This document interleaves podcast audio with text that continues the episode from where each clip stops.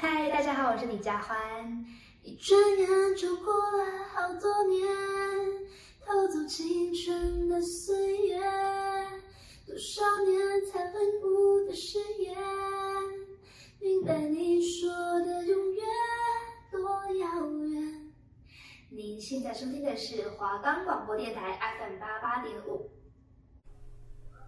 你是不是常被生活中的大小事所绑住，想要好好放松追剧，却都没有时间呢？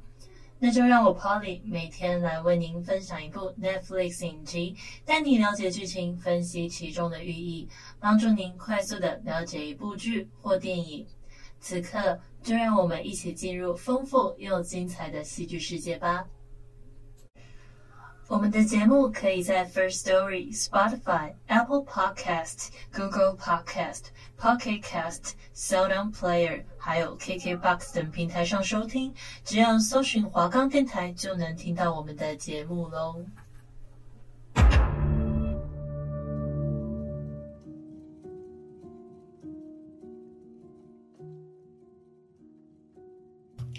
Hello，各位巨人们，大家好啊！欢迎大家收听《进击的巨人》，我是主持人 Polly。那上一周呢，我们带来僵尸校园上半部的讲解嘛，我们讲到僵尸病毒在孝山市的孝山高中里面大爆发，然后同学们呢就各个在校园里面逃跑，那外面呢当然也不能幸存了，那同学们呢就损失了很多队员，这样，那南拉呢，奎南跟恩智也变成了半尸人。好，那上一集的讲解呢，就讲到秀赫跟南拉彼此确认的心意。那接下来呢，我们就继续带来下半部的僵尸校园讲解喽。事不宜迟，我们赶紧开始吧。在与秀赫表达完心意之后呢，突然班长他听到了一阵古怪的声音。他来到墙边，不知道从哪里传来的呕吐声，非常的清晰。但整间音乐教室里面，除了他之外，就没有人可以听到这个声音。原来这个声响呢，是来自教室办公室里面，是受霸凌的恩智。他走下楼，他被僵尸咬到之后变成了半尸人，他觉得非常的饿。那在路过老师办公室的时候，他就想起这位老师。他总是纵容校霸，丝毫不会犹豫，不会考虑被欺负的学生们。那愤怒之下呢，他就开始吃这个老师，但吃完之后又觉得很恶心，忍不住的吐了起来。这样，那原来班长南拉呢，不仅能够听到百里之外的声响，他还能够清楚的听到教室里面每个同学弄出细微的声响。他有一些意识到说。或许在被奎南咬伤之后，他的听力变强了，但他没有说穿，而是提出这里不太对劲，让大家赶快移到别的地方。但要如何才能来到别的地方？假如说去顶楼寻求帮助呢？这时温昭突然灵机一动，他们说他们现在身处的是音乐教室，他们可以用摄影机就 DV 连接电视，再次制造出巨大的声响。然后吸引僵尸，同时大家也可以用座椅那些在教室后面搭建一个防护墙。那被音乐声吸引的僵尸从前门涌入之后，趁着这个屏障组长的时间，大家就可以从后门迅速离开教室。那温昭解开了班长还有秀赫的捆绑，那众人呢就立刻的行动起来。电视的声音配合着各种乐器，果然吸引了附近所有的僵尸，其中呢当然也包括魁南啦。这个计划进行的非常的成功，所有的人都逃出了教室，王鼎荣跑去。而一直躲在天台的边缘男，就是被霸凌的男生，那在地上摆出了 SOS 的求救信号，终于等来了政府的直升机。那边缘男正在呼救的同时呢，顶楼的门把突然发出了转动声响，原来是温昭一行人在求助，他们已经来到了顶楼了。边缘男刚想开门的时候，就突然想起恩智跟他说的话。恩智说：“身为学校里面被排挤的人，没有人会关心他们的死活。”想到这里，边缘男就退却了。他生怕好心救人，怕到最后自己又被丢下。于是，边缘男告诉营救人员说：“在学校里面，除了自己，没有人其他人生还了。”此时，僵尸大军已经汇聚到了顶楼楼梯口。尸群中，魁南笑着走出来，战斗力强劲的他仿佛是僵尸王一样，不断地对着幸存的同学们展开攻击。幸运的是，这群学生中同样也有和他相同体质的南拉，他的能力丝毫不落下风，一击就将魁南推下楼梯。这时，学校的警备系统突然发动，天台的门锁它就自动打开了。原来恩智为了倾泻对学校的怨恨，来到教师办公室里面点燃了火焰，要把这个伤害过大的地方付之一炬。而火灾引发了警报，阴差阳错之下救下困在楼梯间的学生们。但遗憾的是，救援的直升机才刚刚离开，虽然失去了救援机会，但顶楼暂时处于安全。冷静下的青山告诉修贺说：“刚才出现的魁南还有教务处见到的恩智，好像是被咬之后既没有变异，也不像个正常人。那班长好像也成了这样的不明生物。”夜幕降临，顶楼的学生们点起了篝火，苦中作乐，唱起了歌，互相聊起了各自的秘密还有烦恼。另一边，宋刑警和同事在赶往学校的路上，意外救下了一个为了流量铤而走险的直播主。三个人带着婴儿坐上了一辆巴士，谁知道在半路上竟然遇见了逃出学校的恩智。这个时候呢，军方的人也发现了他们，便以为他们全都是幸存者，就全数带回了安全营地。深夜，娜言想起被自己害死的锦修，还有一路保护自己、自愿被关在教室外送死的老师。但老师并没有责怪娜言，只是在被咬之后，强撑着最后一丝理智，让娜言一定要找到同学，并向他们道歉。想到这里，娜言有良心发现，她准备了一袋食物，准备前往顶楼。谁知道刚走出隔间，就遇见了魁南。魁南直接撕咬娜言，把她咬死了。那顶楼上呢，在畅聊的气氛当中，青山对温昭表白，但温昭却没有接受，拒绝了青山之后，便缩在顶楼的一个角落。这个时候呢，刚杀害那言的魁南正顺着水管徒手爬上了顶楼，落地的位置刚好在温昭的旁边。见到温昭有难，青山立刻飞奔向魁南，但实力悬殊，所有学生见状都上前帮忙。突然，班长的身体关节发出了诡异的声响，还有扭曲，僵尸病毒似乎得到了某些进化。班长拿起一支火把，就上前与魁南搏斗，最终将魁南从顶楼推下，化解了这场危机。另一边，宋刑警和同事对军方坦白说，学校里面有一个关键的笔电，里面记录着如何解开病毒的方法。军方得知这个消息之后，就立刻派遣支援前往学校。这个时候呢，被救下的边缘男还有恩智又在安全营地里面见面了。见到恩智安然无恙，边缘男松了一口气，还要把手中的便当让给他。可是恩智呢，却说着：“呃，我不吃这些东西，我想吃的是你。”然后就把他给咬了。军方的直升机很快就抵达孝山高中的顶楼，让等待的学生们看见了一丝希望的曙光。但落地的特种部队只是测量了每个人的体温之后，就让他们在原地等待，因为军方此行的目的并不只是救人，还要去寻找笔电。那特种部队的队员们就持枪一路杀进了科学教室，依靠充足的军火抵御。部队人员终于把笔电的内容传输完毕了，接下来就可以带着顶楼的学生一起离开。那这时候呢，因为安全营地里面发生了事故，边缘男被咬死在角落里面。指挥立刻让人调出之前的监控画面，看见恩智发作的画面，让军方所有人都无比的震惊。他们没想到说，竟然出现了无症状感染者的情况，这让指挥担心起学校这里的救援情况。为了不让队员们带回无症状感染者，指挥下令放弃带回这一批幸存的学生。军方这个举动，彻底让所有人寒了心。青山一脚踢翻了篝火，怒吼着再也没有人会来营救他们了。军方指挥部很快就把恩智抓起来，发现他体内的病毒细胞若隐若现，状态能够在人类还有僵尸之间切换。为了杜绝潜在危机，指挥下令将所有后来获救的人都进行特殊隔离，其中也包括了议员还有宋刑警等人。深夜，天空突然雷电交加，下起了倾盆大雨。这场雨呢，给积劳困顿的同学们带来了水源，也冲去了一身的忧郁。青山提出，他们可以趁着打雷声的时候行动，避免让僵尸听见他们的声音。与其等死，不如孤注一掷。帮姐也说，雨水的冲刷还有它的嘈杂声，会让僵尸们暂时变得很迟钝，这个是一个绝好的逃生机会。大家呢就在青山的带领之下离开了顶楼，顺利的来到地面。这一次的目的地呢是后山。当众人都躲在车旁的时候，青山突然看见了变成僵尸的妈妈。妈妈想要去袭击青山，同伴们帮忙击退，但青山却深陷情感之中，失去了理智。为了保护变成僵尸的妈妈，上前推开同学并痛打他们。那打斗声呢就引来了很多僵尸嘛。那秀赫跟温昭只好就搀扶着青山艰难的离开。在逃跑的过程当中，有一位短发女生摔倒了，向前方的马尾女生求救。看着身后追来的僵尸，马尾女生临时退却，扔下同伴逃走。幸好这个时候呢，队里面的一位男生雨静出现了，他撞开僵尸，紧接着就远处飞来几支弓箭。原来呢是射箭队的姐姐何丽。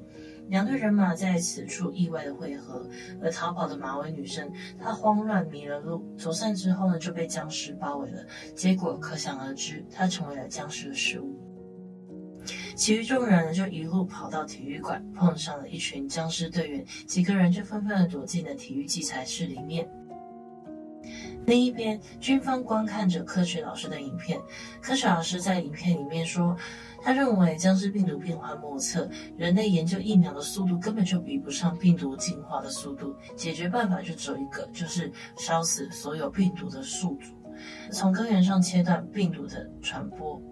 现阶段病毒的传染范围不断的扩大，为了不让全国沦陷，只会决定放弃萧山市，也就是亲生的人居住的城市，用炸药的方式毁灭病毒。第二天呢，秀赫就突发奇想，他想说把器材室里面的制球车就围成圆形作为盾牌，众人呢就躲在圆心处，也许能够突出重围。于是众人们就开始拼接道具，准备完毕之后呢，秀赫和眼镜同学率先打开大门。秀赫先出手攻击前面的僵尸，射手合力在身后输出远程的击退僵尸。其余同学们迅速的推出球车，围成一个圆形，僵尸们闻声接踵而来，围围住囚车，使囚车没有办法轻松的移动。众人们攻击着外围的僵尸，眼镜同学为了救同伴，手不小心被咬伤了。他意识到说自己不久之后会变成僵尸，他毅然决然的跳出囚车外，吸引僵尸，为同伴们争取时间。那学生们就。流着眼泪，拼尽全力推动的囚车，终于来到了出口门边，但门外却被锁住了。温昭使劲的撞门，忽然门突然从外面被打开，来的人是温昭的父亲。温昭见父亲来救自己，温昭就扑进父亲的怀中。众人离开体育馆之后呢，跟随着温昭父亲一路来到了网球场，通过网球场附近的门去后山。可网球场四面都围着僵尸，为了确保孩子们的安全，温昭爸爸就利用信号棒和口哨吸引了僵尸们的注意。等待孩子们离开网球场之后呢，温昭爸他就挡在门边，让孩子们赶快跑走，自己却被僵尸啃食。那众人便一路来到了后面的施工地，但工人们也早已变成了僵尸。孩子们只好先躲在工厂外面的鹰架上面，屏住呼吸，保持安静，不被僵尸发现。那温昭痛失父亲，只能蹲在地上无声的哭泣。青山抱住他，给予安慰。不一会儿，班长南拉突然发病了，他一只眼睛开始变异。这个正是南拉在漫画里面独眼造型的显现。他阵阵饥饿感袭来，看着一旁秀赫的脖子，他逐渐靠近对方，想要去咬。好在班长的意志强大，及时恢复理智，用咬伤自己来控制发病。那秀赫呢，感觉到异常，让班长不必忍耐，顶多他自己被咬之后变得跟班长一样。哦，真的很浪漫。那军方为了消灭僵尸，开始寻找僵尸的弱点。他们发现僵尸对二十四千赫的声波反应非常的强烈，会追随这个声源。军方决定利用发声的无人机，将僵尸们引到指定的四个不同地点，再进行集中爆炸处理。完毕之后呢，再派出地面部队，彻底的清除剩下的感染者即可。那指挥就下令，在实施前先向室内大肆的播放疏散广播，让未被感染的市民有足够的时间可以躲进。防空洞里面。不久之后，军方通过直升机在城市上空播报疏散讯息，听力很强的班长听到了声音，转告同学们说，即将被炸毁的四个地方，其中就包括他们的高中。那众人闻言，正准备寻找藏身之处，奎南就循着味道找到了大家。他的目标非常的明确，就是专门来对付青山的。他咬伤了青山的手臂，青山呢就趁着奎南不注意，将他推下了施工架。青山心里面知道自己没有多久就会变成僵尸，他扯下自己的名牌交给温昭，而青山也会好好收藏温昭的名牌。离别之前呢，青山亲吻了温昭，并紧紧地拥抱对方，然后转身跑入建筑，吸引工人僵尸。而同学们就趁机逃走，而坠楼的魁男恢复了神智，回到楼上与青山单挑。过没有多久呢，军方根据区域就放出了无人机，将将士们引到指定的地点。目标集中之后，军方投掷炸弹完成了轰炸任务。而在奎南的打斗过程当中，被毁掉一只眼睛的青山抱着奎南被大火吞噬。轰炸结束。指挥带着沉重的心情回到了办公室，他看着之前科学老师的影片。科学老师在影片里面呢，为了拯救被感染的妻小，忍着心痛选择烧死两个人。如今形势所迫，指挥不得不做出令人痛心疾首的决策，但这份负罪感让他没有办法释怀。在和家人通过电话之后，指挥就选择饮弹结束自己的生命。爆炸后的废墟当中一片狼藉，青山也在这场爆炸中消失了。存活下来的众人强打精神继续逃亡。大家在路上发现了温昭父亲留下作为标记的黄丝带，而温昭也发现父亲掉落在地的手电筒。他握着父亲唯一留下的遗物，温昭泪如雨下。大家就顺着这个黄丝带来到了街道。突然，班长感受到周边奔涌而来的僵尸，连忙提醒大家赶快逃命。大家匆忙离开此地之后，一名受伤的同学摔倒在地，众人只好放弃逃走，正面迎敌。可奈何僵尸众多，大家寡不敌众，失去了一名队友。接着，大家又奔向逃亡之路。到了半路的时候，班长南拉忽然觉得饥饿难耐，想要杀死前面的同学们，却在最后一刻清醒过来。他得知自己可怕的念头之后，认为已经没有办法再与大家同行，就独自一人离开。之后呢，跟温昭就发现掉队的南拉，前去寻找。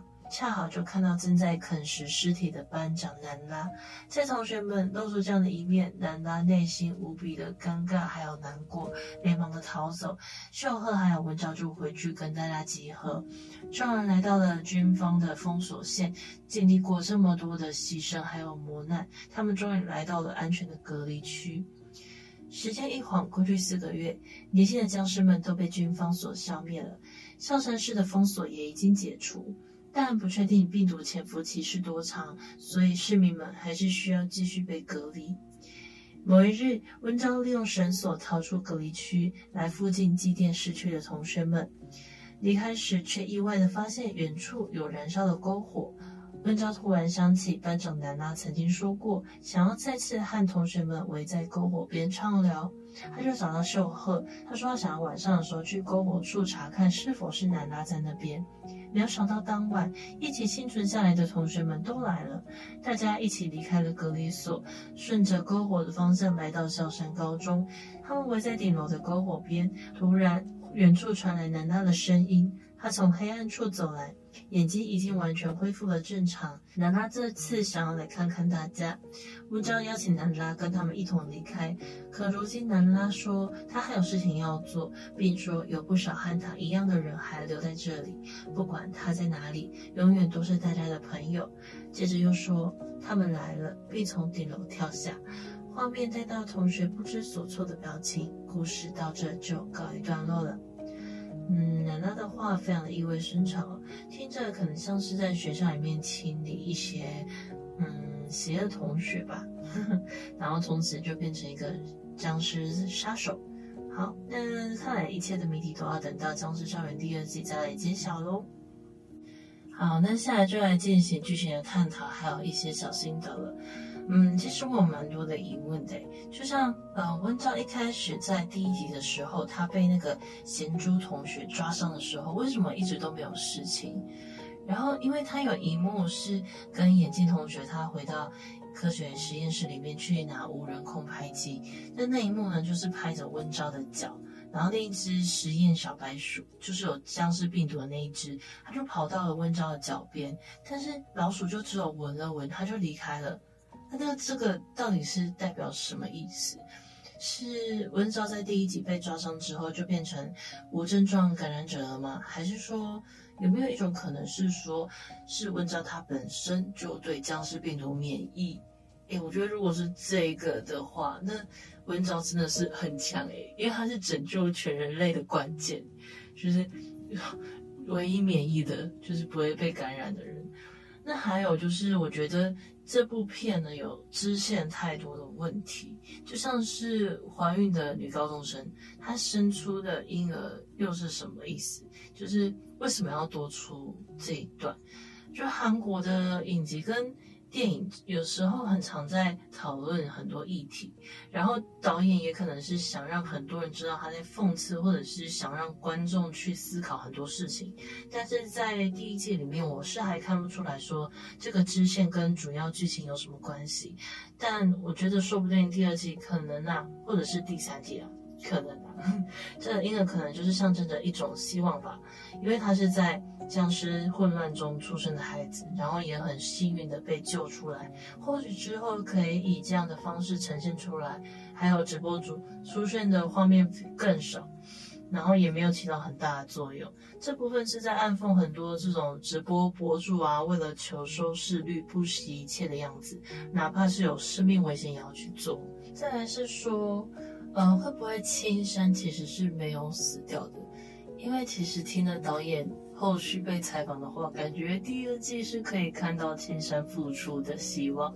那我个人猜想，青山他会不会就是一样，就是变成半诗人，然后就跟南拉差不多的感觉，而且感觉很多。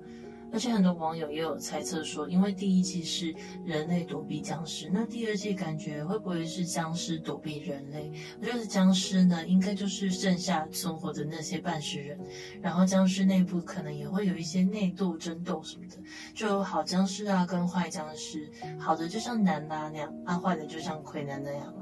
然后我觉得说不定奎南他在第二季会不会又出现了？因为你们看他嘛，他一而再再而三的一直摔，一直摔，然后一直坠落，就像一只打不死的蟑螂一样，就是生命力非常的顽强。说不定爆炸的时候被火烧到都没有什么事，可能就顶多毁容吧。虽然说早就被青山毁了一只眼睛，但如果第二季又出现的话，感觉他就是跟青山是正反两派半尸人的 boss。那其实呢，在剧情里面，我个人其实蛮期待会有恩智比较多的戏份，就是那个被霸凌、被拍裸体影片的女女同学。那我觉得她的戏份其实可以多一点安排，就是像当初科学老师李炳灿他在提炼病毒的时候。为的就是让他长期被霸凌的儿子可以做出反抗了。那既然恩智他也变成半尸人了，是不是考虑可以让他跟校霸李奎南做个生死斗之类的啊？我觉得如果是有这样子的场面，会蛮有意思的。而且他也呼应到说，当初研发这个病毒的初衷是什么呢？那其实剧情里面也没有提到说为什么。李秀赫他以前是不良少年，但现在却努力的向上。促使他改变原因的是什么？我也蛮好奇的。是因为南拉吗？就因为南拉是全校第一嘛，然后是班长。那为了喜欢的女生，当然要变得更好，不是？是吗？不知道啊。如果是的话，我是私心想要在第二季看到这样的桥段了。嗯。好，那现在来说说看，我看这一部《僵尸校园》的小心得。整体来说呢，我是觉得还不错的。就它不是一部单纯的你追我跑僵尸片嘛，它还是有很多东西包含在里面。前面的步调稍微偏快，就一到六集上半部这样子，就步调偏快。就到了中后段，就有稍微变得比较慢一些。那其实呢，我觉得。就是很扯的是，在一开始那个贤助同学，就是打扫不小心睡着的那位，他在科学实验室里面发现那个箱子里面乱撞了老鼠，他还把手伸进去的时候，我就想说。这个时候到底还是还会有谁把那个手伸进去洞口里面？那是胆子很大。你看老鼠在那边冲撞冲撞，你觉得这个不对劲了，还把手伸进去。但也因为具体需要啦，那如果没有这一段，也不会有僵尸校园嘛。那其实还有一个，我觉得有一个 bug，就是呃顶楼在顶楼的时候，魁南他从水管，魁南他从水管爬上去的时候，然后遇到温招，我就在想。啊，魁南爬上去的时候，不是都会有声音吗？为什么南拉他没有听到？他听力那么好，为什么会在以魁南已经爬到顶楼的时候才发现呢？还是说南拉还跟秀禾沉浸在自己的世界上？嗯，然后在那个警局的时候，为什么科学老师不直接跟警警官说消灭僵尸病毒的方法是什么？然后就说什么？